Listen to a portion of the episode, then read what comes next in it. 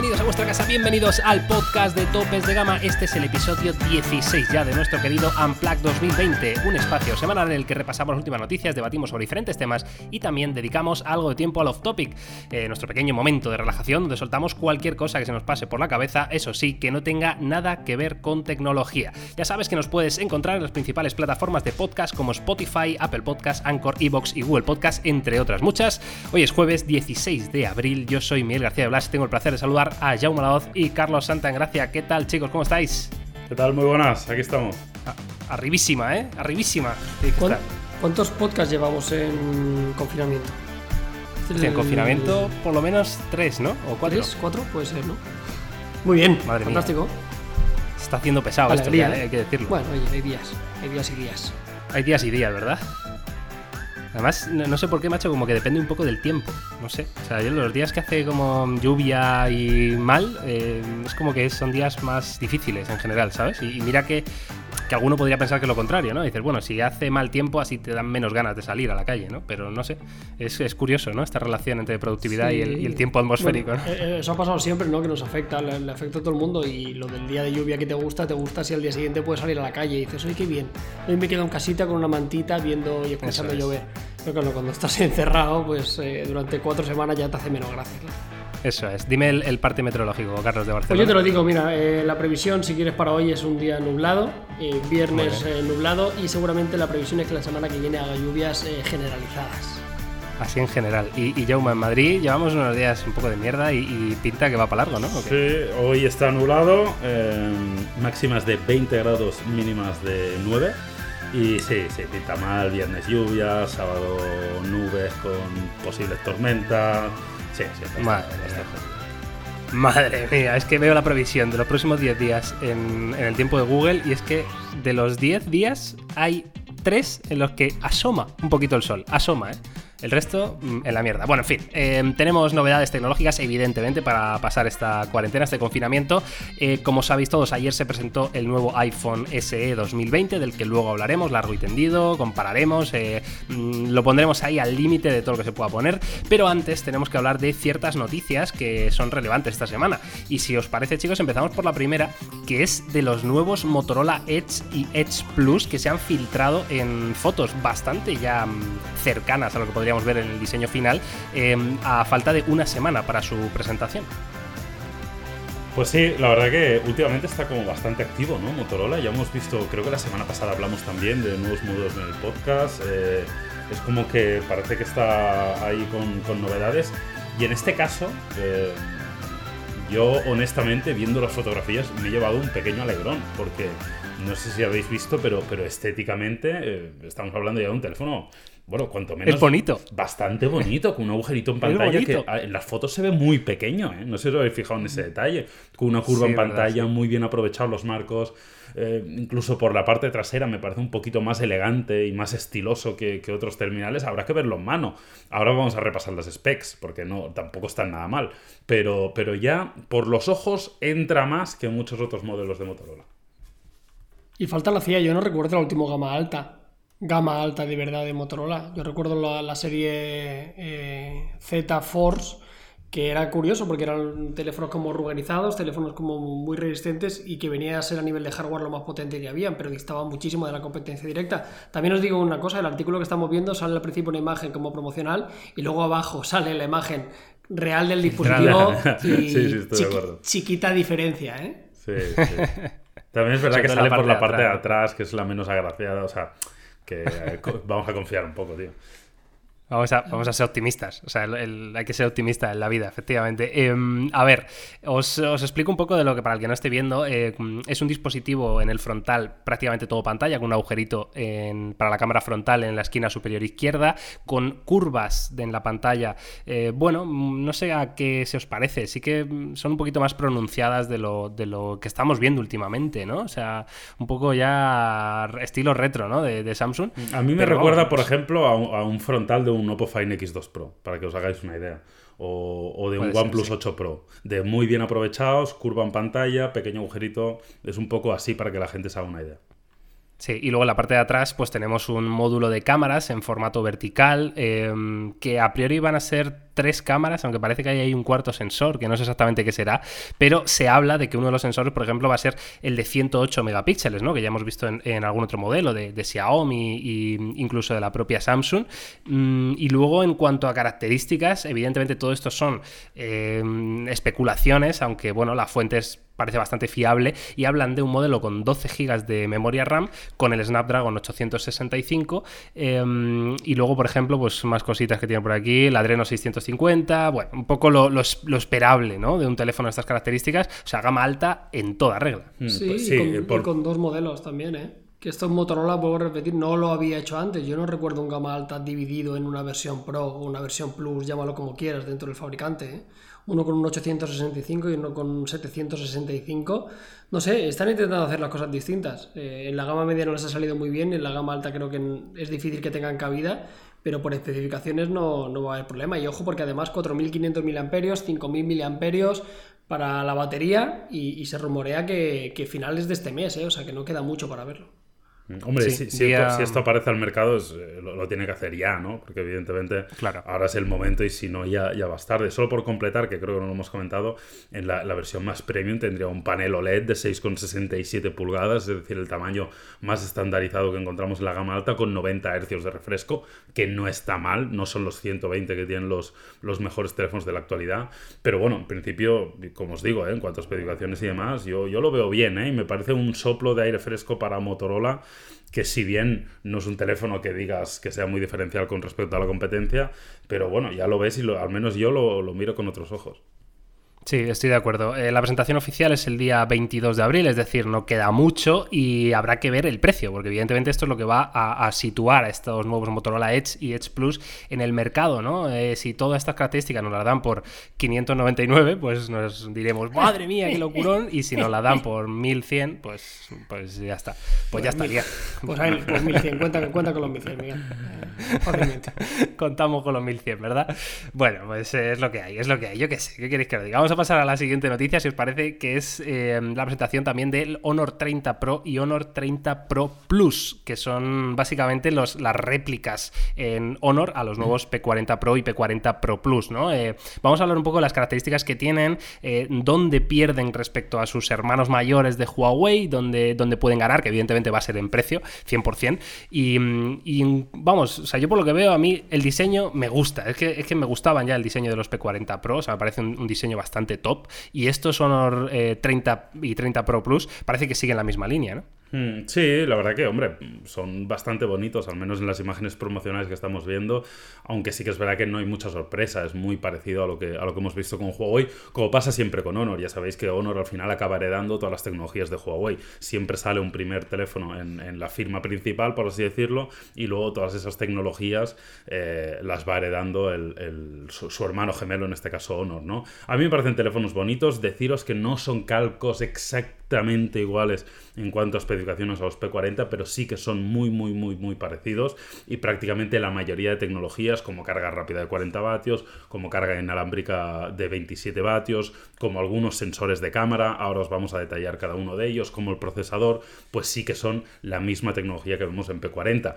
Como decía Miguel, aquí el punto estará en que seguro que son más baratos que, que su hermano de Huawei y eso siempre, bueno, pues siempre es bueno, claro. Venga, vamos a pegar un repasito a las especificaciones para que veamos un poco las diferencias. Eh, ambos tienen un panel OLED de 6,57 pulgadas, ambos tienen resolución Full HD y en el panel una de las pequeñas diferencias es que el Pro Plus sí que va a tener 90 Hz, ¿eh? a diferencia que sí que veíamos con, el, con su primo hermano Huawei, que las dos versiones Pro lo tenían, pues aquí solo para el más pepino, el mismo procesador, el Kirin 990, partirán de 8 GB con 12 GB en la posibilidad en el Pro Plus, almacenamiento desde 128, eh, donde sí que vamos a encontrar sobre todo las principales diferencias va a ser en el apartado fotográfico, ambos tienen teleobjetivo, 5 por, ambos tienen ultra gran angular, pero las diferencias las encontramos en el sensor principal. Puede parecer que el Pro Plus sí que tenga el sensor principal que tiene el, su primo Huawei, no en el Pro, veremos qué tal se comporta. Mismo selfie con doble cámara frontal, misma batería de 4.000 mAh, así que las principales diferencias son 90 eh, Hz y un mejor sensor principal a grandes rasgos para la versión Pro Plus. Y la, carga inalámbrica creo que también. y la carga inalámbrica y carga inversa, que también tiene la versión Pro Plus. Eh, los precios que se han eh, publicado al cambio, evidentemente no tenemos los precios todavía en, en Europa, son el Pro, el Pro normal serían 517 euros y el Pro Plus 647 euros. Evidentemente, mucho más económicos que los P40 Pro y P40 Pro Plus. Lo cual, pues oye, mm, si conoces eh, el problema que tiene Huawei con los servicios de Google, con las, eh, las cosas que puedes hacer, las que no, que nos hemos hartado ya de, hablarlo, tenéis vídeos en, en todos los canales hablando de este tema. Pues si aún así te tiras para adelante, pues puede ser una muy buena opción. O sea, yo lo veo bien.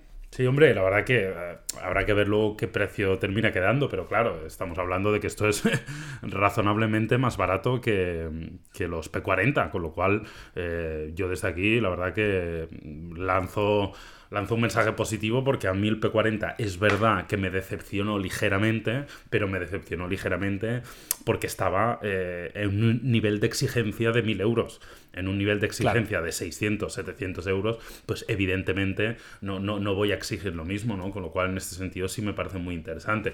No es novedad. Honor lleva mucho tiempo haciendo teléfonos prácticamente igual que los de Huawei, pero razonablemente más baratos, con lo cual ya estamos acostumbrados a esos y yo honestamente la verdad que tengo bastantes ganas de probarlo y sobre todo de saber el precio definitivo al que saldrá en nuestro país. Lo que me sorprende, Yauma, es que sigan eh, lanzando teléfonos Honor. ¿eh? O sea, lo digo con, toda la pena del mundo, pero me sorprende porque si ya Huawei esto es un golpe durísimo, ¿no? Pues eh, seguir invirtiendo, ¿no? En hacer este, estos modelos de Honor, no, no sé hasta qué punto tiene sentido esto. Bueno, hombre, yo supongo que, que ellos son conscientes de que tienen una estrategia a largo plazo. Esa estrategia a largo plazo pasa por los Huawei Mobile Services y por tener su App Gallery como, como su estandarte. Saben que es la única opción, ya no van a retroceder, no van a dar su brazo a torcer, van a full con eso. Y bueno, ellos la verdad que tienen músculo económico de sobra porque son una compañía enorme. Recordemos que Huawei eh, que evidentemente Honor pertenece a Huawei, es una compañía de telecomunicaciones. Recordemos que Huawei, uno de sus grandes mercados es el chino, donde apenas le afecta la venta de dispositivos debido a los, a los servicios de Google, con lo cual eh, yo creo que tienen músculo como para sobrevivir unos cuantos años, entonces me parece razonable el, el digamos, no dar su brazo a torcer. Tienen esta estrategia de doble marca que tiene sentido y que han demostrado que funciona cuando las cosas van bien. Simplemente tienen que solucionar este problema que les llevará uno, dos, año y medio, tres años, no se sabe. Pero cuando lo solucionen tendrán, digamos, eh, los cimientos puestos para crecer con estas dos marcas simultáneamente. Yo solo, por apuntar, yo solo por apuntar decir que si respetaran los precios de la generación anterior debería ser 599 euros que es lo que costó el, el, Honor 599. 599. Y, poco más que añadir lo que dice Yama. Eh, yo creo que tiene mucho sentido su, estrategia. Lo que pasa es que a Huawei le puede salir bien porque la inversión en marketing que tiene es, es asombrosa. Para nosotros Honor tiene una presencia importante porque estamos muy metidos en el sector, pero hay mucha gente de, de, a pie que primero que no conoce Honor y si la conoce en muchos casos igual no tiene el conocimiento de que es el primo hermano de, Huawei. ¿no? Entonces la confianza hmm. que puede tener Huawei en muchos usuarios gracias sobre todo a la cuota de mercado que tenía eh, y esa comunidad, esos fans que sí que pueden empujarle, veremos qué pasa con, Honor. Honor, que es un fabricante que es curioso porque en el norte de Europa se vendía un montón, siempre lo ponían como caso de ejemplo, países de rollo Suecia, Noruega, como que siempre era una de las mejores opciones, ¿no? Rollo compra muy racional, más económica, eh, con buen hardware. Veremos qué ocurre con esto. Sí que es verdad que, yo no, no, le auguro mucha suerte, por lo menos en nuestro país, como Huawei sí que le veo una pequeña esperanza, muy pero que muy pequeña, a Honor lo veo más complicado, la verdad. Porque no creéis que, precisamente la gente que no está en el día a día de la tecnología em, no va a asociar precisamente Honor a Huawei? Es decir, eh, a lo mejor alguien que, no está en, nuestro, nuestra situación ¿no? de información tecnológica, pues ha escuchado hablar de lo de Huawei, sabe que Huawei pasa algo, sabe que eso no está bien, pero Honor, a lo mejor, mm, quiero decir, si va a la tienda y compra un Honor, puede entender que no es Huawei, ¿sabes? Yo, por lo menos en redes sociales y en sobre todo el marketing que está haciendo Huawei con el tema de App Gallery, que no sé si ha salido incluso en la tele o en vallas publicitarias anunciándolo, siempre es bajo el paraguas de Huawei, lógicamente. todavía no he visto nada de Honor de forma oficial, por lo menos en sus canales, o que, a mí me haya llegado, lo cual ya es, ya sintomático de, que ellos también estén haciendo eso, que lo están haciendo, obviamente, pero me da la sensación como que no se está comunicando de esa forma, sino que todo están barriendo y están empujando lógicamente a, Huawei, como es lógico. Mm. Sí, y yo, creo que no. Igual me equivoco, ¿eh? Pero yo, creo que el, problema de, imagen de marca, con, los problemas de, los, de las aplicaciones y servicios de Google y con la guerra Huawei barra Estados Unidos, China, Estados Unidos, creo que no está afectando mucho a Honor. Eh, desde el punto de vista. Yo creo que el gran público no es muy consciente que Honor está ahí. Pero lo que sí afecta es que no tenga las aplicaciones y los servicios de Google. Eso, eh, independientemente que esté tu marca afectada por, por, ello, es algo objetivo y tangible que el tío que se lo compra no se puede bajar el Gmail. Y eso es más que evidente. Entonces yo creo que cuando solucionen eso, eh, pues podrán volver a, tener un, bueno, pues un, crecimiento, ¿no? Eh, yo, no creo que se hayan visto tan afectados por, por el daño de imagen de marca, pero sí se han visto afectados, obviamente, por el hecho de que, de que es un teléfono casi inusable en Europa. Bueno, muy curioso, muy interesante este tema, estos movimientos de, Huawei, que evidentemente, pues oye, ha sido... Eh, esto de Huawei es histórico, ¿eh? O sea, ahora ya lo vemos todo más... Eh, la historia va a pasar por el año del, COVID-19, ¿no? Pero, pero es que este tema de Huawei es tochísimo, tochísimo, y veremos cómo se resuelve, que parece que, como dice Yauma, todo tiene pinta de que Huawei se desvincula por completo de, Google, ¿no? Y tirará su camino el tiempo que le cueste hasta que tengan un producto 100% usable y utilizable en todas partes del mundo, ¿no? Vamos a pasar a otro otra noticia que a mí personalmente mm, no sé si me alegra o me entristece, así lo digo. Creo que me alegra, creo que me alegra, que es que Google, que esto se llevaba rumoreando bastante, bastante tiempo ya, ¿no? Pero ahora parece que, los rumores, eh, bueno, van cogiendo forma, van cogiendo fuerza, y es que parece ser que Google quiere fabricar sus propios procesadores para montarlos en sus dispositivos Pixel. Esta noticia habla de que el Pixel de este año todavía va a seguir utilizando un procesador de Qualcomm, pero que el Pixel de 2021 podría llevar este chip Em, fabricado directamente por Google en colaboración con Samsung. Otro más, ¿eh? Otro que sube a la, lista eh, de crear sus procesadores, no sé. Yo, bienvenido, todo lo que sean pasos adelante, fantástico. Lo que sí que es verdad, y lo comentamos antes, eh, of the record, por lo menos a mí a título personal, eh, y no por ser aguafistas, pero es que a mí las, los procesadores de Qualcomm, lo decimos siempre topes de gama, suelen ser la primera opción y, casi no suele tener rival en comparación eh, de sus homólogos. Eh, los Kirin van muy bien, los Exynos no están nada mal. A mí en la escala, si, tuviera que colocarlos, antepongo el, el Kirin eh, de última jornada un pelín por delante de los, de los nuevos Exynos. Y no sé si es una buena decisión eh, alejarse de... Estaba, estaba Google como para aliarse con Huawei, ¿verdad? Para hacerlo. Claro, imagínate, ¿sabes? Habría sido un girito bastante interesante. No sé, veremos. Al final eh, Google ha demostrado que los procesadores de Qualcomm hace magia absolutamente en el apartado de fotografía, que no necesita, eh, no necesita tampoco un hardware muy, muy top. Veremos si esto al final es una decisión económica, lo cual eh, tiene todo el sentido del mundo, aunque también es, sorprendente, ¿no? Eh, compañía americana, fabricante de procesadores americano, que salió con un fabricante de procesadores coreano, dada la situación, no sé, veremos qué ocurre con esto. Adelante con ello, yo solo sé que Xiaomi intentó sacar sus procesadores hace no demasiado, no sé si os acordáis. Y, no me acuerdo yo de eso, ¿cuándo? Lo sacaron para algún gama baja y alguna cosa así que yo he podido probar por aquí y, ah, salió bastante regular la, cosa, salvando las distancias. ¿eh? Es un comentario un poco más jocoso. Mm. Yo, la verdad que me alegro. Yo, yo, creo que al final todo lo que sea. cuanto más estrecho vayan de la mano, al final. Eh, estamos hablando de Google, ¿eh? No estamos hablando de, cualquier fabricante. Y, lo, que quiero decir es que Google fabrica el software.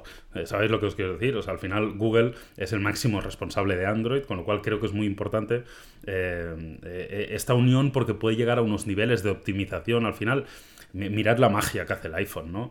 Con, pues por ejemplo, con muchísima menos memoria RAM, como puede tener ese rendimiento y puede tener las aplicaciones sin ningún tipo de problemas corriendo con una velocidad espectacular, ¿no? Entonces, a mí me alegra porque creo que el fabricante del software que, se alíe para fabricar procesadores y que tenga un conocimiento más eh, cercano, por así decirlo, de más bajo nivel a la hora del, desarrollo, creo que puede ser bueno. Puede ser muy bueno para los Pixel a corto plazo y quién sabe si para otros fabricantes a largo plazo o, aunque sea tener mejor optimización para los Exynos de Samsung en un medio plazo, ¿no? que, que gracias a ese conocimiento, a ese know-how que vayan a tener conjuntamente en el desarrollo, puedan optimizar mejor eh, el software y el hardware para tener un, mejor rendimiento. Yo creo que puede ser bueno para todos a medio plazo.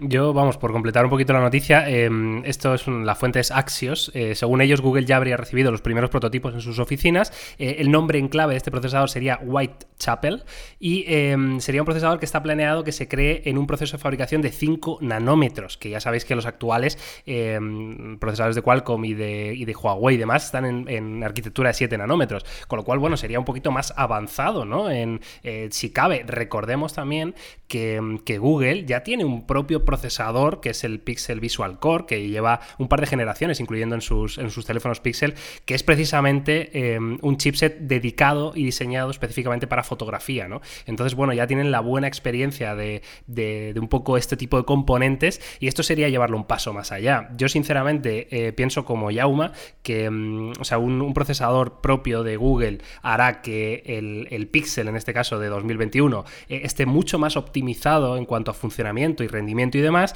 pero me genera dudas, me genera dudas, yo no sé si Google va a ser capaz de llegar a, las cotas que están llegando otros fabricantes, caso de Apple, que lleva años em, fabricando procesadores, ¿no? No es lo mismo como meterse ahora de repente y decir, bueno, eh, tendremos que aprender por el camino, ¿no? Habrá fallos, habrá errores y, habrá pruebas, ¿no? Entiendo. Em, y no será lo mismo. Y luego aparte, no sé si esos procesadores de Google se venderán ¿no? al resto de fabricantes. Eh, no sé cómo irá la cosa. O sea, me genera bastantes incógnitas, ¿no? Esto. Y luego hay una cosa también muy importante, que, yo creo que Google si algo vende, sobre todo, más que teléfonos, sobre todo en Estados Unidos, en el sector educativo y también en sanidad en Estados Unidos, siempre mm. nos venden esa, esa cantinela cuando hay presentaciones, son los Chromebook. Ojo con los dispositivos económicos y que este procesador igual también pueda valer para smartphones, pero que no valga sobre todo para el apartado de, portátiles y ordenadores de, bajo coste, que ya os digo que en Estados Unidos se venden como churros, y, abandonar Intel, Qualcomm, de estos de, gama baja que suelen utilizar para sus dispositivos, que suelen ser muy económicos.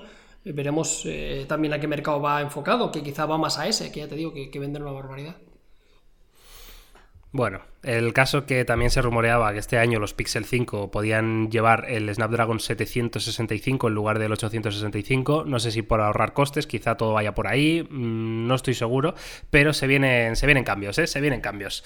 Bueno, va, em, hemos terminado las noticias de la semana y ahora tenemos que hablar sí o sí o también del nuevo iPhone SE 2020, que es el móvil compacto de Apple que regresa ¿no? con el diseño del iPhone 8 y la potencia eh, en principio, del iPhone 11, la potencia sobre todo por el procesador, ¿no? que es este A13 Bionic que vemos en los iPhone 11, 11 Pro y 11 Pro Max. Em, esto no deja de ser un teléfono polémico porque es Apple, quiero decir. Em, o sea, me explico. Al final es un teléfono que, es un refrito ¿no? de componentes de otras cosas, que Apple entiende que tiene ahí un nicho de mercado, de su propio mercado, ¿no? y dice, bueno, pues ahora tiene sentido que lancemos este teléfono. Ahora, a partir de ahí, el resto de la comunidad, el resto de todo el planeta, pues habla de este teléfono, que si queréis primero hacemos un repaso de, lo que trae, eh, Carlos, que ya tenemos un vídeo en topes de gama que hiciste ayer con todas las novedades, pero bueno, si quieres, por si alguien no lo ha visto, pues repasamos un poco y luego opinamos. Sí, vamos a ir bastante rápido. Al final eh, es un teléfono muy pequeño, es un teléfono que pesa únicamente 150 gramos, es una de sus principales fuerzas, el, tamaño, ya que tiene una pantalla de 4,7 pulgadas, eh, el mismo tamaño que veíamos en generaciones anteriores de iPhone, con eh, que nadie espere Face ID, lo que sí que vamos a tener es el Touch ID como método de seguridad. gracias o, por desgracia a ese método de seguridad, lo que vamos a tener son unos marcos de pantalla a los cuales no estamos muy acostumbrados en, en 2020, ¿no? Pero bueno, pantalla de 4,7 pulgadas, resolución HD que nos deja 326 píxeles por pulgada, eh, el A13 Bionic como principal arma, el mismo procesador que llevan eh, los teléfonos de Apple de, gama alta, tres versiones de almacenamiento que parten desde los 64 GB, una única cámara trasera de 12 megapíxeles que no es la misma cámara del iPhone 11, sí que comparte algunos detallitos, sobre todo como el Smart HDR como principal diferencia, una cámara frontal de 7 megapíxeles y es un teléfono que no tiene 5G, eh, lógicamente. por 489 euros. Y luego como detallitos, eh, la batería dicen que es similar a la del iPhone 8, veremos qué tal con este nuevo procesador, soporta carga inalámbrica y resistencia al agua y al polvo.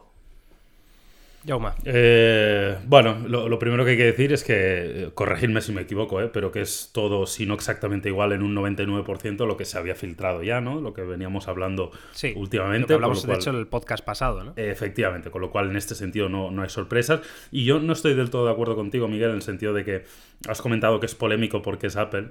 Eh, yo creo que es más polémico porque es Apple, pero, pero que fuera de, de quien fuera ya sería polémico porque va, va contra contratendencia, ¿no? Contratendencia por el tamaño, contratendencia por los sensores de cámara. O sea, si cualquier fabricante hubiera sacado un teléfono así, yo creo, yo creo que hubiera levantado polémica. Obviamente, al ser Apple, pues levanta 10 veces más polémica, ¿no? Eh, ¿Sabes qué pasa? Que claro, al ser Apple me refería a que genera polémica, pero es que hay una parte de la gente que lo apoya y otra que lo odia, ¿no? si, si, Xiaomi hubiera sacado este diseño en 2020, estoy seguro de que nadie lo hubiera apoyado, ¿sabes? O sea, hubiera sido una crítica a muerte, ¿sabes? Por eso digo ahí que un poco por ser Apple, ¿no? También tiene ese componente de, bueno, de discusión, ¿no? Claro. Yo, yo así un, un, resumen rápido de mi pensamiento es que creo que es un teléfono que tiene sentido. Eh, no para mí, de hecho para mí lo peor que tiene el teléfono es el tamaño. O sea, yo creo que en 2020 es casi un sinsentido ese tamaño, eh, principalmente porque el consumo multimedia va, va, en aumento y es que es imprescindible tener un panel de un cierto tamaño. Si quieres tener una cierta productividad necesitas un panel de un cierto tamaño. Eh, no sé, yo no, no, no, me veo editando una, una casilla de un documento de texto con 4,7 pulgadas o viendo mucho rato Netflix en 4,7 pulgadas o jugando un juego en 4,7 pulgadas. Para mí su, su, peor atributo es el tamaño, pero tiene sentido ¿por qué? Pues porque por un precio razonablemente económico vas a tener un grandísimo rendimiento, toda la experiencia de iOS, todo el ecosistema, todas las aplicaciones y eso evidentemente pues es un valor añadido que teléfonos que costaran el doble no van a tener. Ahora, hay otras cosas que no tendrás obviamente en cuanto a diseño, cámaras, etc. Pero yo le veo sentido, aunque para mí es demasiado pequeño.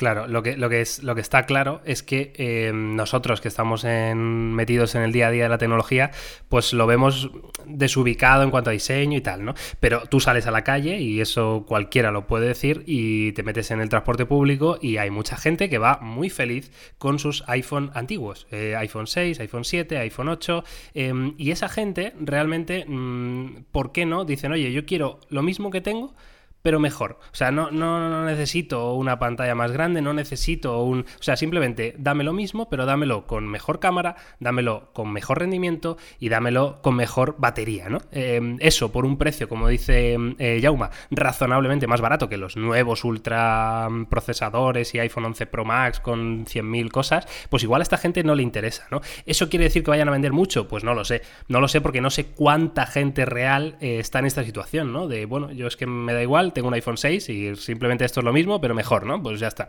Pues ¿para qué me voy a complicar la vida? O sea, quiero decir, ese perfil de usuario está, está y existe. Yo además, sabéis que no soy muy partidario nunca de, juzgar a, ningún teléfono por las apariencias, ¿no? Y evidentemente me gustaría que tuviera menos marcos de pantalla, evidentemente, pero realmente la utilidad que tiene eso es prácticamente nula. Quiero decir, cuando un teléfono reduce los marcos de pantalla, lo hace para reducir en tamaño, ¿no? En, general del cuerpo, pero es que este, este iPhone SE ya es muy pequeño, ¿no? O sea, no es algo que te vaya a cambiar la vida, ¿no? Si tuviera los marcos de pantalla más aprovechados. Yo como Yauma, eh, para mí una pantalla de 4,7 pulgadas no es utilizable para mí, pero puedo entender que hay gente que lo vaya, eh, bueno, que le pueda ir bien con esto, ¿no? No sé. Sí, hombre, yo, Miguel, no estoy muy de acuerdo con lo de los frontales porque este teléfono con ese ratio podría tener perfectamente un 5.2 de, tamaño de pantalla, que seguiría siendo Incluso pequeño. El 5 7, ¿no? Del, bueno, del, sí. del iPhone 11, ¿no? O sea, el 11 Pro, perdón. Ya, ya no te digo ponerme tan. A mí este teléfono eh, coincido con Llama que para mí el gran problema que tiene es el tamaño, eh, en relación al, propio tamaño y, la relación directa que tiene con la autonomía, que yo creo que puede ser la, pega realmente importante de, este teléfono. A mí hay cosas que me encantan y hay cosas que no, entiendo. O sea, la, gente que lo compare con un Android de turno, con un Xiaomi, con un Realme, lógicamente esa pelea está perdida a nivel de especificaciones, en algunas de ellas, no en todas, pero hay que entender que yo creo que, que para el usuario de, de, iPhone, sobre todo para un usuario muy concreto, eh, yo creo que se va a vender como churro. Veremos en nuestro país, pero en Estados Unidos yo creo que esto va a ser un éxito de ventas si el coronavirus no acaba de destrozar la economía y es un año de transición, ¿no? Si lo venden este año, creo que se va a vender muy bien. A mí hay cosas que, me encantan. Igual, Carlos, precisamente tiene más sentido este año con la crisis económica este teléfono tan barato, ¿no? Bueno, tan barato, entre comillas, siempre. Eh, yo, para mí, lo, importante que tiene esto, o sea, lo, peor que puede tener, ya repito, que es el. Eh, la relación de tamaño, pantalla, batería, para mí es lo, es lo más jodido, pero por menos de 500 euros para mí tiene tres, tres, o, tres cosas importantísimas y que creo que seguramente sean las mejores por debajo de 500 euros. Eh, no hay un teléfono por menos de 500 euros que tenga mejor procesador. O sea, es difícil encontrar un 865 que podría ser su equivalente por menos de, 500 pavos.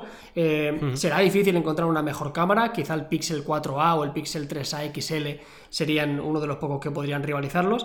Eh, y luego lo que sí que no tiene rival es, por menos de 500 euros, el ecosistema que tiene. Que si no te gusta iOS eh, esto te da exactamente igual, pero si quieres acceder a todo el ecosistema de iOS por menos de 500 euros, está muy bien. También relacionado con el tema de la seguridad y la privacidad, ¿no? que para mucha gente es importante y donde Apple sí que es sí que suele ser un, puntal. Ya te digo, tiene cosas muy malas, pero tiene tres cosas que son verdaderamente importantes, que son muy buenas. A mí este teléfono llegan a sacarlo con 5,5 pulgadas y me habría parecido un golazo.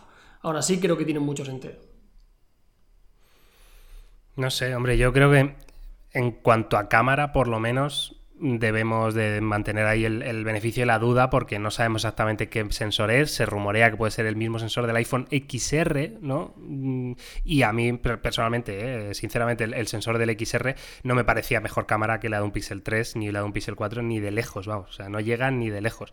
Pero mm, habrá que probarlo, evidentemente, y ponerlo en situación. Lo que está claro es que no tiene rival, ¿no? Como dice Carlos, nadie te da eh, el procesador más potente del mundo en ese tamaño. O sea, eso, eso seguro. O sea, nadie, nadie tiene un teléfono teléfono eh, de ese tamaño con un procesador súper top. Nadie. O sea, si quieres un teléfono pequeño y potente, es la única opción, ¿no? Que antes, acordaos, ¿no? Hace años, cuando había los Z, los Z Compact de Sony, ¿no? Que siempre estaban por ahí, que ya, por desgracia, desaparecieron. Mm. Eh, yo mm, he leído por ahí que podría tener el mismo sensor del iPhone 11. ¿Eso lo sabéis?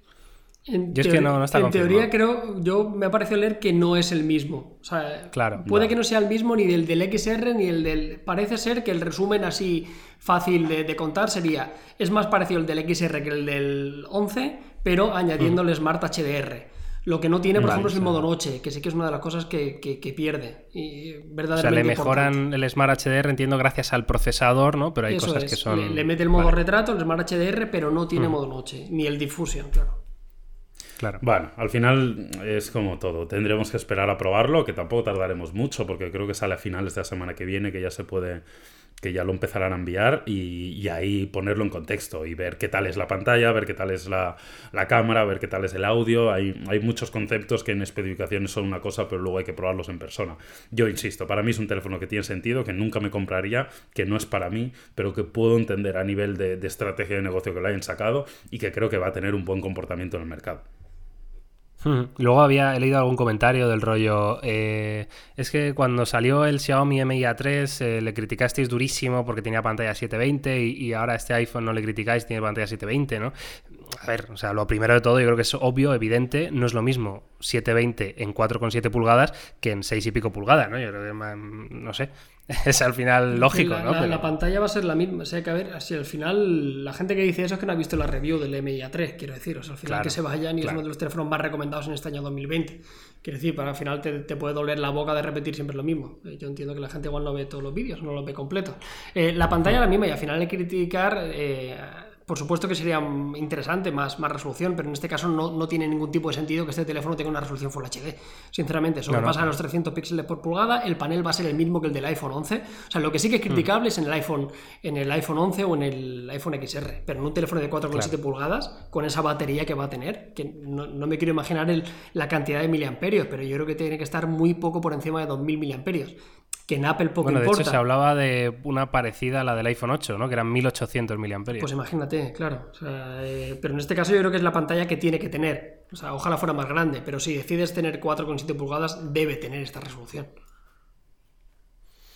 Bueno, eh, Jaume, ¿te parece que hagamos un repasito de, cómo queda el portfolio, ¿no? ¿Qué, diferencias tenemos con los, con los iPhone, ¿no? ahora, ahora, el iPhone 8, de hecho, se ha descatalogado ya totalmente y se sustituye por este iPhone SE. Sí, me has pillado a, contramano.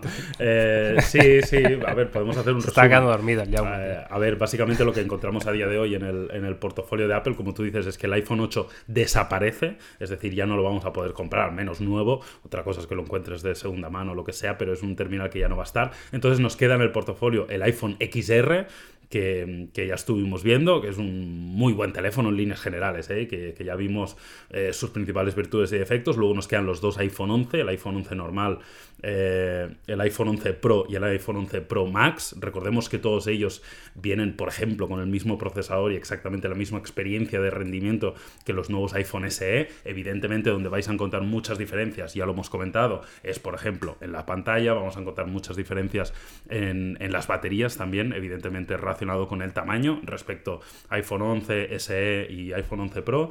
Y luego también es importante decir las diferencias que estábamos comentando de cámara. El iPhone SE será el único terminal que se queda con este sensor de, de, cámara, mientras que los iPhone 11 evidentemente tienen muchas más opciones con el gran angular, también con cosas que no son específicamente del sensor, pero como el modo noche, que solo van a poder tener con los, con los iPhone 11. Y a mí me parece un portafolio, oye, suficientemente vasto para lo que es Apple. Recordemos que Apple históricamente, ¿eh? y no hablo solo de iPhones, siempre ha sido una compañía de portafolios muy estrechitos, muy pequeños, de tener muy pocas opciones dentro del abanico. Yo creo que ahora es de las veces que tú entras en la página web de Apple y más abanico ves de todas las clases de productos. Es algo bastante histórico dentro de, Apple, de lo que sería la firma de la manzana. Y me parece que yo creo que ahora casi cualquier usuario puede encontrar un iPhone afín a sus posibilidades. A mí, mm, lo tengo que decir, este teléfono, nuevo iPhone SE no es para mí, pero a mí esta, esta diversificación del portafolio creo que tiene sentido, creo que es bueno para los usuarios y creo que va acorde con lo que está pasando en este año 2020, que es tener más teléfonos, más rangos de precio y más posibilidades para elegir. O sea, es curioso cómo este, este 2020 hemos visto Xiaomi de 1000 euros, OnePlus de 1000 euros y, Apple presenta un iPhone por 480. en fin, ahí queda, ahí queda eso. Eh, ahora sois vosotros los que estáis al otro lado de este auricular o este altavoz o donde cualquier cosa que nos escuchéis para dejarnos vuestra opinión en redes sociales, ¿vale? Ya sabéis que nos encanta, nos comentáis qué os parece todo lo que hemos visto en el podcast de hoy, en las noticias del procesador del Pixel, lo de los Honor 30 Pro, el Motorola y sobre todo de este nuevo iPhone SE. ¿Estáis de acuerdo con nosotros? No estáis de acuerdo, mm, decidnos cosas, por favor. Y ahora sí, si no tenéis nada más que añadir, chicos, pasamos a, al off topic, ¿no? Nuestro momento de relajación máxima. ¿Os parece? Muy bien. Me parece fabuloso. ¿Qué, tenéis? Pues Te tengo cosas preparadas yo, ¿eh? y eso es, eso novedad. Yo prometí probar Stadia, pero no lo he hecho, no te voy a No lo has probado, tío. Cero. Yo tampoco. Se te va a pasar al final, Jauma, ¿eh? ¿Cuánto me queda? pasa arroz, tío. No sé, hombre, no sé hasta cuándo es, pero regalan dos meses. Tú verás. Pero es para probarlo. Esto es para probarlo sí o sí. ¿eh? Yauma, esto apúntatelo ahí para este fin de semana. Solo entrar, decir, me creo la cuenta, Yauma la ya está. Aquí quieres jugar a esto, clic y ya está jugando. Pero, o sea, solo eso. ¿por dónde juegas tú? ¿En PC? Eh, sí, bueno, en Google Chrome, ¿no? Pues me metí en stadia.com y ahí ya está. Sí, sí. Pero vamos, puedes jugar con donde el quieras, puedes, jugar, en el móvil. Con el Pixel puedes jugar también. Hay varios modelos con los que son compatibles, no, no todos, no todos por ahora, pero hay bastantes modelos, no solo Pixel. También hay, no sé si Samsung, bueno, tendría que mirarlo. Lo voy a hacer mientras habláis, lo voy a hacer. Vale, estupendo. Eh, eh, Jauma, de todas formas, ¿has, ¿le has dado caña al Final Fantasy VII este o qué? Un poquito. He estado jugando un poco y, y, de momento muy bien. La verdad que me está gustando bastante. También te digo que no locura máxima, pero, pero bueno, llevo poquitas horas, ¿eh? la verdad que tampoco, tampoco he jugado muchísimo, pero sí que lo que estoy viendo me está gustando, me está gustando, em, me está gustando el argumento, me está gustando el desarrollo de los combates con este, esta mezcla entre rol y, y machacabotones, un poco curioso, pero que creo que le funciona muy bien y, y, de momento bastante satisfecho con el juego. Como te digo, llevo poquito todavía como para hacer un análisis bastante exhaustivo, pero en líneas generales muy bien. De momento. Yo estoy como tú, ¿eh? Estoy como tú. También me lo compré este fin de semana pasado. He jugado poco, he podido jugar muy poco, pero em, me está gustando sin parecerme una locura, ¿no? Pero tiene como momentos muy buenos. Oye, ¿en qué dificultad lo has puesto? Porque yo lo puse en normal, hmm. ¿vale? En normal, y, y, hay algún combate que digo, me cago en la leche, tío. Me está costando la vida. Venga a echarme pociones ahí como un animal. Digo, ¿qué pasa aquí? O sea, y estoy en las primeras horas de juego. No me quiero imaginar cuando, cuando estemos cerca al final, ¿no? Mira, me, me pasó exactamente lo mismo. Empecé en normal y lo, lo he pasado a fácil, tío. Ah, vale, pues igual me toca hacerlo. Pero, pero el fácil es demasiado fácil. O sea. Ah, sí, Sí, o sea, lo ideal, pro players. lo ideal sería tener un punto intermedio, pero yo por el tipo de jugador que soy, que lo que me gusta es avanzar y sobre todo lo que me gusta es vivir la historia, no, no, no me motiva tanto el reto jugable, sino que me gusta que me cuenten una historia bonita y que la disfrute, voy a seguir jugando en fácil a pesar de que está demasiado fácil. Vale, o sea que no era solo yo, ¿no? Que digo, joder, tú esto, macho, aquí, venga, una hora para matar a una mierda de perro. Que digo, no puede ser, tío. Sí, sí. Por Dios. Qué horror, tío. Cuando llegue aquí un mega monstruo gigante, o sea, estoy, estoy en la M absoluta. O sea, qué mal, tío, qué mal. Em, Carlos, eh, ¿tienes series para esta semana o juegos o Sí, algo? sí, mira, yo sigo con Animal Crossing, pero juego a ratos. Yo es que me cuesta mucho jugar videojuegos, sinceramente. O sea, me, me desanimo con casi todo muy rápido. O sea, me da como pereza. Lo que sí que estoy viendo series y, y sí que vengo una recomendación que ayer casi. O sea, me falta un capítulo. O sea, me fundí por la noche una, la primera temporada casi del tirón. Me acosté súper tarde. O sea, fijaos si me acosté ¿Cómo se tarde. pronuncia esa que me puse a cortarme el pelo a la una y media de la mañana. O sea, me dio un, siroco. Y me corté el pelo, me hizo un degradado y todo, y estoy bastante satisfecho. Así que eso. ¿Y esto es a, a consecuencia de la serie? No, Carlos, para nada, para que llevaba todo el día. Luego, si queréis, hablamos de si es recomendable cortarse el pelo solo en cuarentena. Mi experiencia es bastante positiva. Solo os recomiendo que tengáis mucha luz. No lo hagáis como yo, que lo hice a las media de la, de la mañana. La cuestión, yo os recomiendo encarecidamente, te lo juro, o sea, yo a mí me cuesta, yo me gusta mucho el humor. Creo que soy un tío eh, con sentido del humor, que me gusta reírme y tal, pero me cuesta mucho reírme a carcajada, en general, en la vida, eh, con películas, en series y todo. Y esta serie lo consigue. Se denomina eh, Fleabag, Fleabag se escribe, F-L-E-A-B-A-G, y es una comedia dramática, eh, en este caso es de la es británica. A mí me gusta mucho las series de, de producción británica, la, la actuación de los británicos En me- me- general, ¿verdad? Sí, Está me gusta, bien, sí. me gusta mucho. Igual es de mi época el Downton Abbey, que me la crují y me, y me enamoré, ¿no? Entonces, es una serie que está en Amazon Prime, es una comedia de, de una chica de, de su, de su vida, es una chica que no tiene mucho éxito eh, ni con los hombres, ni con su trabajo, ni con la familia y demás, pero es humor súper ácido, humor negro, eh, es una chica que no se corta para nada, ni en el ámbito sexual, ni en el ámbito de, de- de comunicación, eh, muchas palabrotas, pero es es súper, súper, súper divertida, de verdad. O sea, si Pero me rollo preguntáis... Bridget Jones. Sí, pero, pero, pero mil veces más llevado al extremo, es bastante más agresiva en lo que a humor, Claro, humor negro se refiere. Pero de verdad, si me preguntáis una serie para reíros, Fleabag. Además, capitulitos de 25 o 30 minutos, eh, os vais a crujir la primera temporada, ya está la segunda temporada. De verdad os lo digo, o sea, un súper descubrimiento de las mejores series que he visto, por lo menos de las que más estoy disfrutando en, en los últimos meses, con mucha diferencia. Qué guay, pues ahí me la apunto. Eh, yo estoy, mm, bueno, a, em, a raíz de tener el Disney Plus este, ¿vale? Eh, me puse la serie que, que más tenía ganas y prácticamente la única que tenía ganas de Disney Plus, que es The Mandalorian, ¿no? Esta serie de, de Star Wars, de mm, que la verdad eh, me parece que en España o sea, van sacando un capítulo por semana, creo que son los Uno cada viernes, y a cada viernes es, ¿verdad, Mm, Jaume? correcto. Y, y actualmente hay cinco, me parece. Entonces, eh, tengo que decir que me los he visto muy rápido porque me ha gustado mucho esa serie. Tanto, tanto es así que después de terminar el quinto capítulo, decidí con Patri empezar el maratón Star Wars desde el episodio 1 hasta eh, la actualidad. O sea, y vamos ya por el episodio 5 o 6. O sea que ¿Las- es las un buen estás viendo por para orden? esta cuarentena. Sí, no sé. O sea, las podía ver por orden de salida, las podía ver por orden cronológico. Pero por eso, ¿cuál, Yo he ¿qué orden estás escogiendo? Sí, desde el episodio 1 hasta el episodio 9, ¿no? Me parece que es, o no sé cuál, eh, que son las películas que salieron en los años 2000 y algo, ¿no? Episodio 1, 2 y 3, luego las 4 y 5 y 6, que son las antiguas, las del 77, 80, 83, y luego las de las actuales de 2016, ¿no? O por ahí. O sea, lo estás Pero viendo vamos, por orden cronológico real, no por orden cronológico de aparición al mercado. Eso es. Eso es. A mí, eso es. man- ¿Tú has visto The Mandalorian? Sí, sí, sí, yo lo estoy viendo y me encanta también, me gusta mucho.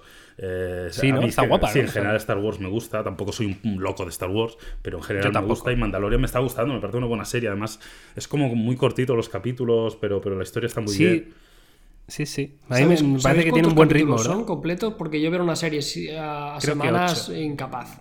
Lleva cinco, Ya, lleva cinco, pero creo que son ocho. Lleva cinco, pero creo que, creo que son ocho, sí, en Vale, total. Vale, vale. O sea, que no queda mucho, sí, para que esté completa. Si alguno como Carlos quiere esperarse a que esté entera, ¿no? Para, para verla del tirón. Desde luego es una serie que yo creo que te la ves, es- cuando esté entera, Yauma, te la ves en un día y poco, Sí, ¿no? O sea, es, es rapidita, ya es te que digo. son cortitos, Sí. Los capítulos son cortos, eh, duran como media hora. O sea, Hmm. muy bien. No, no, la verdad que está guay.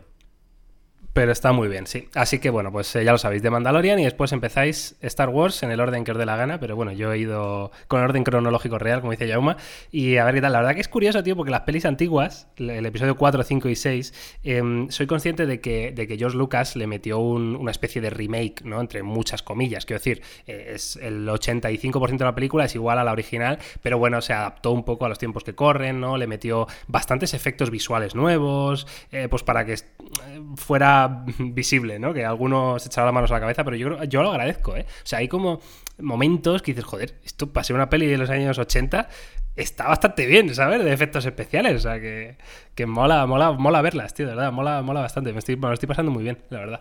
Además es un tipo de cine muy de otra época, ¿no? Y, joder, es como muy diferente a lo que estamos acostumbrados en, todo, tío, en todo, en, el ritmo, en cómo cuentan una historia, ¿no? Van, van muchísimo más al grano que, ahora. Es decir, eh, estaba el otro día viendo la película de, de, La Estrella de la Muerte, ¿vale? Y, y, estaba pensando, digo, joder, qué rápido me han presentado La Estrella de la Muerte y han destruido la, la Estrella de la Muerte. Quiero decir, esto en 2020 da para tres películas, te lo juro, o para cuatro, ¿sabes? O sea, brutal, tío, brutal. Sí, sí, es, otra época, es otro rollo, está, está muy divertido, tío.